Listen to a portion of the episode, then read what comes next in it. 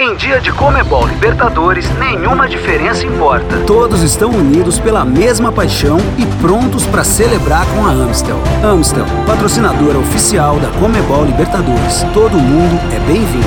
Beba com moderação.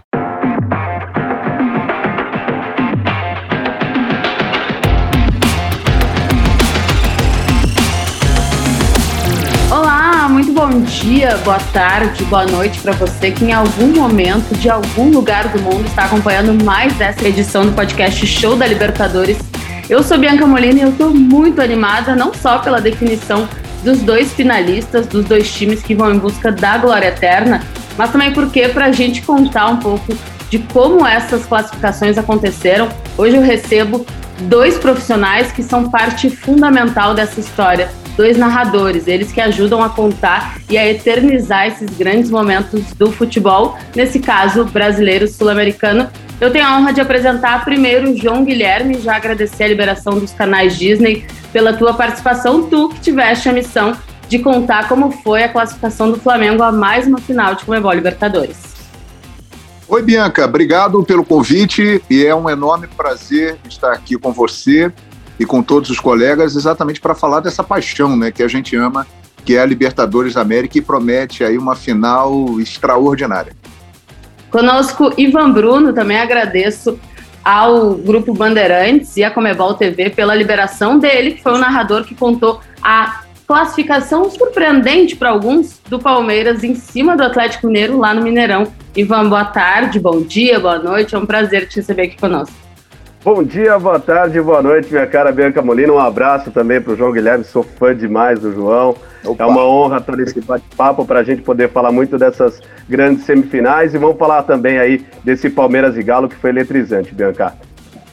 Dessa vez eu optei por chamar os narradores, porque a gente está sempre aqui semana a semana analisando as partidas, falando das partes táticas, mais técnicas apresentadas pelas equipes, mas dessa vez é o momento mais importante da temporada, é o mais importante até o momento, né? Duas equipes brasileiras, mais uma vez, disputando uma final de Comebol Libertadores, e os narradores para contar a partir da ótica deles da visão deles de jogo, como foram essas classificações, como foi a vitória do Flamengo no caso do João Guilherme e o empate classificatório do Palmeiras, lembrando sempre, graças ao critério do gol qualificado. Antes da gente começar, eu vou pedir para rodar aqui então o gol de empate do Palmeiras, que selou o 1 a 1 no Mineirão e a classificação do Verdão. Aí o Gabriel Veron na primeira participação, ganhou da marcação, rolou, a chance de empate! Gol!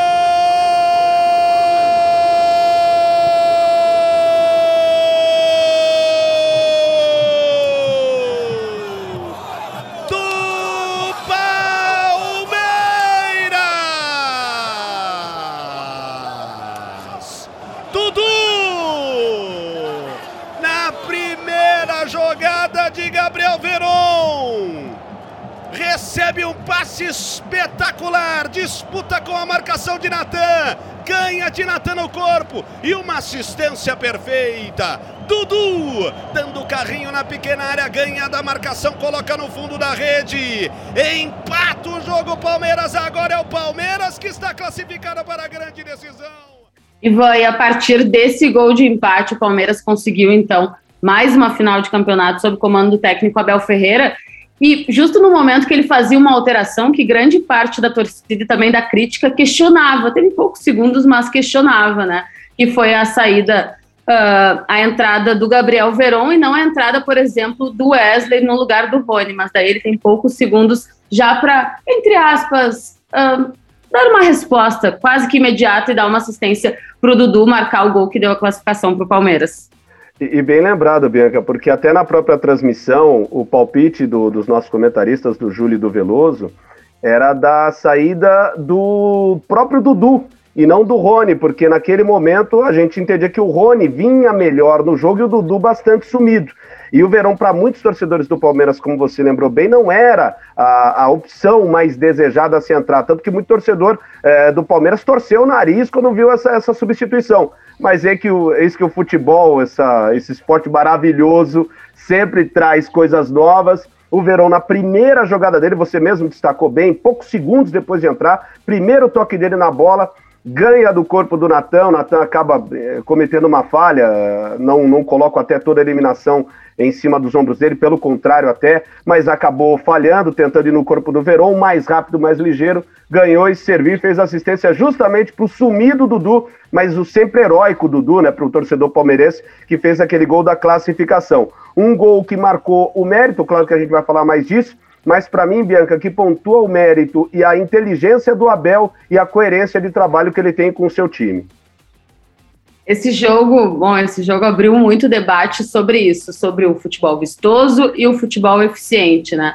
No primeiro jogo, o Abel até adotou uma postura bem mais uh, defensiva, para não dizer retranqueira, uh, passando a imagem mesmo de que o Palmeiras, naquele momento, não queria levar gol dentro de casa, né?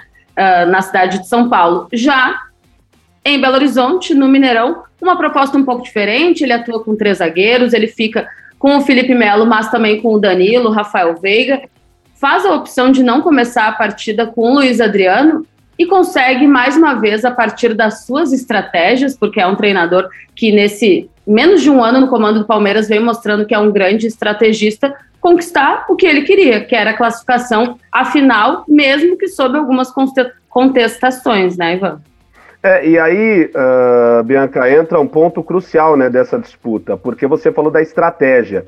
E você pode ser contra o Abel, a favor do Abel, gostar das entrevistas dele, não gostar das entrevistas dele, mas um ponto a gente tem que é, aceitar e tem que até que celebrar. É um estudioso, é um cara que estuda até o final o seu adversário. Eu lembro da transmissão que a gente fez no ano passado contra o River Plate. É, é, ele fez praticamente um dossiê, Marcelo Gadiardo, vendo vídeos, lendo livros, lendo análises, lendo comentários do que ele falava, do que ele entendia sobre futebol, vendo os vídeos do River Plate, tudo para tecer uma estratégia. É, pode não ser o futebol mais vistoso. Eu, por exemplo, gosto do futebol mais alegre, gosto do futebol mais dinâmico. e aí a gente vai também entrar na, no Flamengo também com o jogo, Guilherme. Mas eu não posso deixar de reconhecer que o, o, Abel teve um ponto, até que também a gente ressaltou na, na, na transmissão, que foram duas chaves fundamentais: paciência e inteligência. A paciência para saber que iria sofrer um gol, esse era o caminho natural dentro do Mineirão. É muito difícil que o Atlético não fizesse gol jogando nos seus domínios, mas a inteligência de, a partir do momento que chegou ao gol de empate e conseguiu consolidar isso numa jogada muito bem trabalhada, ter toda a segurança para conseguir controlar sem maiores dificuldades o placar. E isso eu acho que o Abel e o Palmeiras tiveram com muita inteligência. Como você destacou bem, a estratégia no primeiro ponto, mas principalmente no jogo 2, a paciência de encarar a adversidade e a inteligência de, tendo o placar a seu favor, saber utilizar muito bem ele. Perfeito. Uh, tem que saber diferenciar bem essa, esse estilo de jogo um pouco mais reativo, não necessariamente é uma proposta de um time que pensa pequeno, bem pelo contrário, como bem pontuou o Ivan, uh, acho que o Abel Ferreira ele é um dos grandes vencedores dessa etapa de semifinais, porque de fato teve a mão dele uh, nessas duas propostas de jogo do Palmeiras. Primeiro em São Paulo, depois em Minas Gerais, em Belo Horizonte. E o Palmeiras, duas vezes finalistas da Comebol Libertadores, sob o comando do treinador. Daqui a pouco a gente vai falar mais um pouco sobre esse jogo, o atual campeão, de novo, uma decisão defendendo o título e defendendo o título diante de uma das grandes equipes dessa edição da Comebol Libertadores dessa temporada. O Flamengo de Renato Portaluppi poderia até ter avançado com uma vida um pouco mais tranquila, João Guilherme, mas venceu em casa, depois venceu lá no Equador e bateu um Barcelona de Guayaquil que até então não tinha perdido dentro dessa edição da competição. É, Bianca, você tem razão. O Flamengo poderia ter feito mais gols, né? Mas ele acabou fazendo o suficiente, 2 a 0 no Maracanã e 2 a 0 em Guayaquil, é, que garantiram até durante o jogo, na prática, com uma certa tranquilidade em determinados momentos, a classificação para a terceira final do clube na história da Libertadores da América. É, alguns personagens foram muito importantes nessa conquista, né? E repetiram os feitos no jogo de ida e no jogo de volta. E eu destaco o goleiro Diego Alves e o Bruno Henrique. O Diego Alves, o Barcelona de Guayaquil, que tem uma boa equipe, fez uma boa campanha, inclusive na fase de grupo superior à do Flamengo, tanto é que decidiu em casa. É, ficou em primeiro lugar no grupo com Boca Juniors, com Santos, eliminou o Vélez, passou pelo Fluminense. Um bom time dirigido pelo Fabiano Bustos e um time que tentou encarar o Flamengo com todo o potencial que a equipe rubro-negra tem. e conseguiu algumas brechas para incomodar. E lá estava Diego Alves. Ele foi importantíssimo, principalmente no jogo no Maracanã, nos primeiros 20 minutos. Ele garantiu que o Flamengo não levasse gol, e isso foi determinante para uma classificação depois. Em Guayaquil, de novo, o Barcelona teve oportunidades, e lá estava Diego Alves. Um gol do time equatoriano poderia incendiar ainda mais a torcida, mudar o roteiro do jogo. E lá na frente, Bruno Henrique, como eu disse na transmissão, um monstro, um gigante.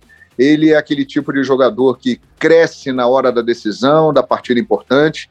E aí nós tivemos quatro gols do Bruno Henrique. Ele entra num grupo seleto de jogadores que marcaram quatro gols em semifinais de Libertadores. O grupo esse que inclui o Rei Pelé, que fez isso na semifinal é, da Libertadores de 1963. Ele foi muito importante é, fez os quatro gols nos dois jogos e recebeu no jogo de volta assistências luxuosas do Everton Ribeiro, que também é outro ponto importante, porque ele voltou a apresentar um grande futebol, voltou a jogar muito bem. Então o Flamengo tem as suas peças todas é, se encaixando, um time entrosado que já joga junto desde 2019, que do campeão da Libertadores de 19 só perdeu o Rafinha, o Gerson e o Pablo Mari o Isla entrou na lateral direita há algum tempo. O Davi Luiz estreou no jogo de ida, na volta acabou se machucando, não teve chance de ter uma sequência. E o Andreas Pereira entrou muito bem no meio-campo. Então o Flamengo realmente vai cada vez mais mostrando a sua força e a sua variedade de talentos, né, jogadores que podem decidir uma partida. Nessa semifinal, no caso, foi o Bruno Henrique. E o Bruno Henrique, como bem destacou o João, em Libertadores pelo Flamengo tem 29 jogos, 15 gols marcados, 10 assistências. É de fato um jogador que se mostra especialmente nos momentos mais decisivos, como esse aí que você vai ouvir na narração do João Guilherme, segundo gol marcado pelo Bruno Henrique, o quarto dele nas semifinais. Isla. Toca na frente. Ih, rapaz, que triangulação. Everton Ribeiro, Bruno Henrique do outro lado. Ele rolou pro Bruno Henrique. Faz barulho na ação. Gol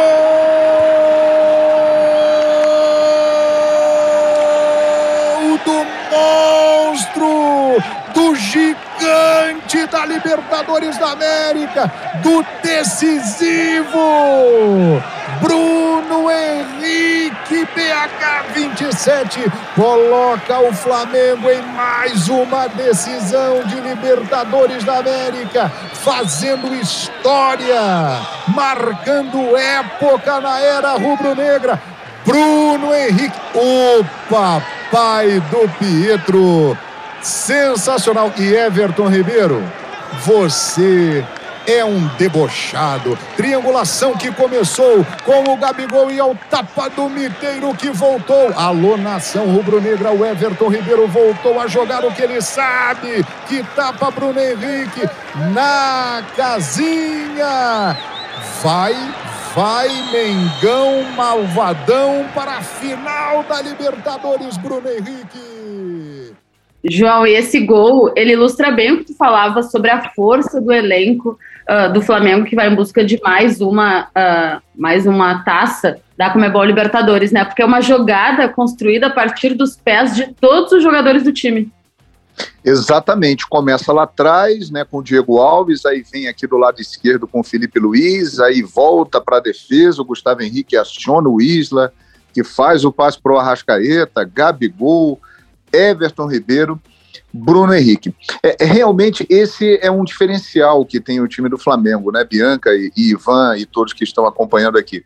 É, por exemplo, nessas semifinais e nesse segundo jogo agora, o, o Gabigol ele não participou fazendo gols, mas ele participou iniciando, dando um passe importante para essa jogada do Everton Ribeiro. Ele não brilhou intensamente, mas ele colaborou com a equipe. O Arrascaeta da mesma forma não apareceu de uma maneira tão destacada. Porém, apareceram Bruno Henrique e Everton Ribeiro. O Flamengo tem isso. É quando uns não estão bem, outros estão e podem decidir. Então, de fato, é uma missão ingrata você tentar anular todas essas peças do Flamengo, porque o time tem muitos jogadores que podem fazer a diferença. Oi, Ivan, e agora na final a gente vai ver os últimos dois campeões uh, da Comebol Libertadores, mais uma final entre brasileiros e dois times que tiveram ao longo dessa edição os melhores ataques, o Flamengo com 32 gols e o Palmeiras com 27. Ainda assim, sem pensar nas estratégias que serão adotadas, o narrador nesse momento ele já fica na expectativa de contar a história dessa partida a partir de muitos gols. Ah, sem dúvida, sem dúvida, porque até, até o João, João vai creio que vai concordar comigo, porque a gente já começa a, a, imaginar, tudo bem, são dois meses, o período é longo, mas qual que vai ser a estratégia do Abel? O Abel, que é esse estrategista, esse estudioso, ele vai começar também a fazer o dossiê Renato Portaluppi, o dossiê Flamengo, para tentar anular as peças. Ok, a partir do momento em que ele anula, quais serão as peças que tentarão marcar os gols? Que é um jogo só, 0 a 0 vai para os pênaltis, são dois grandes goleiros. O Abel vai precisar também é, partir para cima desse Flamengo. E do lado do Flamengo, o Renato, que para mim, muita gente entra naquela do, do, do Renato da figura, do personagem. Para mim, o Renato é outro cara cara que conhece muito de bola, conhece muito de tática e é um cara que parte para cima. A identidade do Flamengo dele é um Flamengo que é ataque, que é incômodo, é partir para cima, não tanto quanto do Jorge Jesus, que eu acho que tinha uma marcação mais agressiva, uma pressão maior na saída de bola, mas é um time que consegue ser mais ofensivo. Então, é, a gente já começa a entrar nesse emocional. Será que o Abel vai ser essa tática do é, entra no erro do adversário? E o Renato, será que ele vai conseguir moderar esse Flamengo para saber entender e entrar no ritmo de jogo do Palmeiras e a partir dele, Flamengo, ter uma possibilidade, ele começar a conduzir o jogo? E, e aí entra num fator que é fundamental: esse, esse fator de jogo único só aumenta o tom do drama e da emoção até para o próprio narrador, porque a gente viu o próprio Flamengo, por exemplo, virando para cima do River Plate com dois gols no final, o próprio Palmeiras marcando um gol no, no, no apagar das luzes com o Breno Lopes na última bola praticamente. Então esse jogo dos 90 minutos pode parecer um jargão do futebol, mas ele é, ele tem que ser utilizado. É detalhe, e num jogo de 90 minutos, jogo único, é o detalhe. E o narrador tem que estar muito atento e também muito ligado nessa. Por isso que eu acho que o coração já vai batendo forte só de pensar na decisão daqui a dois meses, viu, Bianca? E o Renato Portaluppi, que assumiu o Flamengo ao longo dessa Comebol Libertadores, tem, sob o comando do time, nessa. A gente está gravando o podcast no dia 1 de outubro, 20 jogos com 16 vitórias, sendo que 14 delas foram por mais de um gol de diferença. 83,3% de aproveitamento, e sob o comando dele foram 55 gols marcados, ou seja, uma média bem superior a dois gols por partida. E ele vai tentar levar o Flamengo não só a uma conquista de Comebol Libertadores, João, mas também a uma conquista inédita, repetindo o feito do Corinthians de 2012. Aliás, inédita não, invicta. Isso, exatamente. O Flamengo está invicto até agora, né? e tem mais um, uma partida para conseguir essa marca que poucos conseguiram na história da Libertadores da América, entre eles o Corinthians do Tite é de 2012. Eu concordo plenamente com tudo com o que disse o Ivan, a gente só pensa naquilo a partir da última quarta-feira. A gente vira e mexe, já está pensando em Montevidéu, Estádio Centenário, passa a acompanhar o Palmeiras e o Flamengo com uma atenção ainda maior para ver como eles vão sair no Campeonato Brasileiro. É, o Flamengo ainda tem a semifinal da Copa do Brasil, mas tudo visando o jogo de Montevidéu. É uma partida muito interessante, Bianca e Ivan, porque são dois treinadores com características e estilos completamente diferentes. O Renato muito mais ofensivo, os times do Renato sempre foram times que jogaram é, para frente, que sempre buscaram os gols. E o Abel, ele é um treinador que eu diria frio e calculista. Ele é um estrategista. Ele molda a sua equipe conforme a característica do adversário. Tem um bom exemplo contra o próprio Flamengo na Supercopa do Brasil decidida no início desse ano em Brasília, o Palmeiras ele foi diferente da maioria das vezes que nós acompanhamos na temporada. Foi um time que partiu para o ataque e em determinados momentos até incomodou o Flamengo. E aí é que fica a situação, né? É a dúvida. Qual será a estratégia do Abel Ferreira? Ele vai repetir o que fez com o Atlético Mineiro quando ele esperou e partiu em situações privilegiadas para o ataque e partiu até algumas vezes, teve algumas possibilidades além do gol do Dudu, ou ele vai de novo atacar o Flamengo. Então, isso eu tenho a impressão que é algo que pode mexer com a cabeça do Renato. Que com certeza é, nós vamos ver o Flamengo do Renato de sempre. Um Flamengo indo para cima, tendo é, a bola, é, buscando o gol intensamente. Então vai ser uma final extraordinária. E, na minha opinião, a maior final brasileira da história da Libertadores da América. Por vários motivos aqui que a gente poderia listar, mas eu acho que das quatro finais brasileiras que tivemos na Libertadores, essa é a maior. Palmeiras e Flamengo. Gostei, gostei, gostei. Bom, uh, a gente tem quase dois meses de diferença para o dia 27 de novembro, lá em Montevidéu, no Estádio Centenário, onde Palmeiras e Flamengo vão duelar pelo tri da Comebol Libertadores, né? Qualquer que seja a equipe que erga o troféu será a mais nova tricampeã da competição. Uh, então, Esse é um dos motivos, viu, Bianca? Esse é um dos motivos pelos quais eu Exatamente. acho que é a maior final brasileira. Quem vencer entra no grupo dos tricampeões, no topo da Libertadores para o futebol brasileiro. Perfeito. Concordo com o João. Um grupo que já tem São Paulo, já tem Santos e tem Grêmio, daqui a pouquinho vai ter ou Palmeiras ou Flamengo. Muita coisa pode acontecer até lá, a gente sabe. Mas o João já tem o veredito dele. Antes mesmo da bola rolar, o Ivan vai por essa linha também? Olha, eu, eu vou sim, porque o João ele toca num ponto é, crucial da análise do Abel. Porque o, o Abel ele é, ele é um estudioso em ler as equipes adversárias. O, o, o, João lembrou bem o confronto contra o Flamengo, lembrou o confronto contra o Atlético. Eu vou destacar de novo o confronto contra o River Plate no ano passado.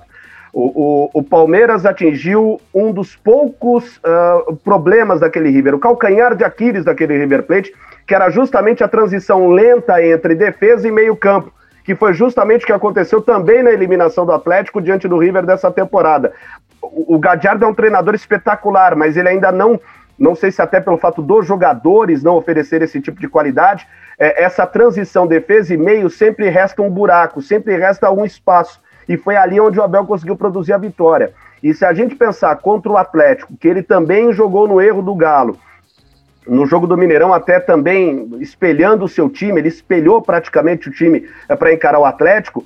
Contra o Renato, eu quero entender isso, porque se ele for para cima do, do, do, do, Flamengo, vai entrar em um dos únicos pontos que eu acho que o Flamengo precisa acertar. E aí tem dois meses para acertar, tem muito tempo pela frente que é a defesa. Acho que ainda a defesa do Flamengo oferece alguns pequenos defeitos em que o Abel, como estudioso, pode se aproveitar muito bem. Volto a destacar: Flamengo vai ter dois meses para trabalhar isso e o Renato, evidentemente, vai poder trabalhar isso. Só que o Renato também vai poder trabalhar nessa incapacidade, às vezes que o Palmeiras tem em alguns jogos, de tentar agredir o adversário, de tentar incomodar o adversário, de tentar partir para cima. E nisso, o Renato também vai criar a sua estratégia. Até porque, comparando os dois elencos, acho que hoje o Renato, do meio para frente, tem muito mais peças à disposição para poder variar esse estilo de jogo. Tem peças no banco como Michael, como Pedro, que podem entrar e mudar um panorama de partida. Entraram jogadores importantes nessa temporada, até na própria linha defensiva, como o Davi Luiz, que em dois meses vai conseguir ter o auge da sua forma física, vai conseguir se recuperar da, da provavelmente da lesão. Tem também o Andréas, que é um menino que entrou, parece que joga no Flamengo há 10, 12 anos. Então, esse, essas nuances são muito interessantes. É, é, é o, a linha do João Guilherme eu concordo plenamente. O veredito eu acho que é esse. É o Abel espelhando o Flamengo, mas procurando incomodar esse Flamengo, e o Renato usando todas as peças que tem à disposição num elenco que eu acho que é um pouco mais farto e um pouco melhor em relação ao Palmeiras, para tentar incomodar e chegar ao gol do título. Vai ser um duelo final, emocionante. Hein? Que final, que final, hein? Que final, e em um jogo só. Ou seja, tudo pode acontecer. Eu ia falar justamente isso agora, João, especialmente pela classificação do Palmeiras. É meio clichê, mas cada vez mais a Comebol Libertadores mostra que tudo pode acontecer, mesmo em jogo com ida e volta, como foram essas semifinais e principalmente numa partida única decidindo o título. É, eu costumo falar, né, Bianca? A Libertadores é traiçoeira, tem que ter cuidado com ela. É. E o, e o, Abel, o Abel Ferreira e, e o Renato Gaúcho também são dois técnicos que têm uma história em Libertadores incrível, né? Porque o Abel ele tem pouco tempo, mas já é marcante, porque ele disputa a sua segunda Libertadores na América, ele já é campeão da Libertadores e está de novo numa final, com uma sequência de partidas é, sem perder fora de casa impressionante. E o Renato, ele se tornou o técnico com o maior número de vitórias da Libertadores da América de um treinador. São 50 vitórias. É um cara que foi campeão pelo Grêmio como jogador, campeão pelo Grêmio como treinador, foi vice-campeão da Libertadores pelo Fluminense e agora vai para mais uma final, podendo fazer uma história ainda mais bonita no Flamengo. Ou seja, é, são dois caras que entendem muito de Libertadores, né? E vão para um jogo. E o fato de ser um jogo, eu acho que nivela muito as forças. Eu acho que Flamengo e Palmeiras têm dois grandes times, mas o Flamengo tecnicamente é superior e tem mais opções de elenco. Mas o Palmeiras já mostrou que é um time que sabe competir, que sabe decidir, que sabe se adaptar ao adversário. E tendo uma chance, eu acho que isso deixa tudo muito nivelado. Os dois têm uma possibilidade enorme de ganhar o título. Não vejo favoritismo, sinceramente. E tudo o que aconteceu nos últimos anos, eu acho que também fica de lado, porque o retrospecto do Flamengo contra o Palmeiras é excelente. O Palmeiras não ganha do Flamengo desde 2017. Com dois gols do Daverson, ganhou no Campeonato Brasileiro. De lá para cá, são cinco vitórias do Flamengo e quatro empates. Inclusive, a última delas, o Flamengo venceu dentro do Allianz Parque o Palmeiras completo como equipe reserva. Isso aí já demonstra uma diferença de qualidade, de elenco, de peças. Porém, é um jogo, é o jogo é a final da Libertadores, a motivação vai estar transbordando dos dois lados, e aí tudo pode acontecer. É, são muitos elementos. Só de ouvir o João falar, eu já fico ansiosa. Antes da gente encerrar aqui, deixa eu repassar como foi a campanha do Palmeiras na Comebol Libertadores dessa edição. Foram 12 jogos com oito vitórias, três empates e uma única derrota. E o Flamengo 12 jogos, 9 vitórias, 3 empates e nenhuma derrota. A gente falou aqui que pode repetir o Corinthians de 2012 e ser campeão invicto. Então, são números que se aproximam, mas, claro, o fato do Flamengo ter conquistado uma uh, vaga final da Comebol Libertadores sem ter perdido nenhuma vez no começo sob o comando do técnico Rogério Ceni, agora sob o comando de Renato Portaluppi. Olha, eu já vou agradecer a participação de vocês e a única coisa que eu posso dizer, faltando um pouco mais de um mês, quase dois meses para essa grande final lá em Montevidéu é cuidem das suas gargantas, bebam água. que agonia! Ai, ai, ai. Boa sorte para nós, Ivan Bruno. Obrigado pelo convite, Bianca. E vamos seguir o conselho da Bianca e do Cristiano Ronaldo. Vamos beber bastante água, dormir bem. E temos que chegar lá bem preparados fisicamente, porque será uma jornada que vai exigir muito. Grandes emoções pela frente. Obrigado, Bianca. Obrigado, Ivan.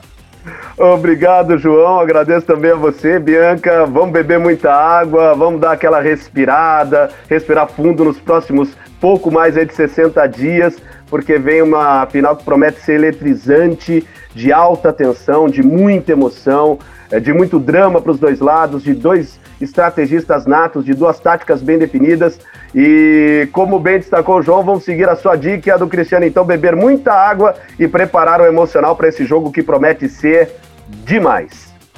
É isso. Lembrando que SBT, Comebol TV e Grupo Disney, Fox Sports e ESPN vão transmitir essa grande final e eu tive a honra, o prazer de conversar hoje com dois narradores que ajudam a contar e a eternizar esses grandes momentos do nosso futebol. Eu sou Bianca Molina e eu volto muito em breve. Falta ainda quase dois meses. Eles vão cuidar da garganta, vão beber água e a gente vai continuar produzindo muito material sobre Flamengo, sobre Palmeiras e sobre ela, que é a maior e a melhor competição do continente. O podcast está disponível nos principais agregadores: Deezer, Spotify, SoundCloud e iTunes Store. Nós estamos no Instagram, no Twitter, no Facebook, na Twitch, no site oficial. Tem estatísticas, tem tabelas sempre atualizadas. Quer conferir como foi o retrospecto dos dois finalistas? Corre lá. E voltamos aqui a qualquer hora, a qualquer momento, para você acompanhar de qualquer lugar todos os detalhes que envolvem a Comebol Libertadores.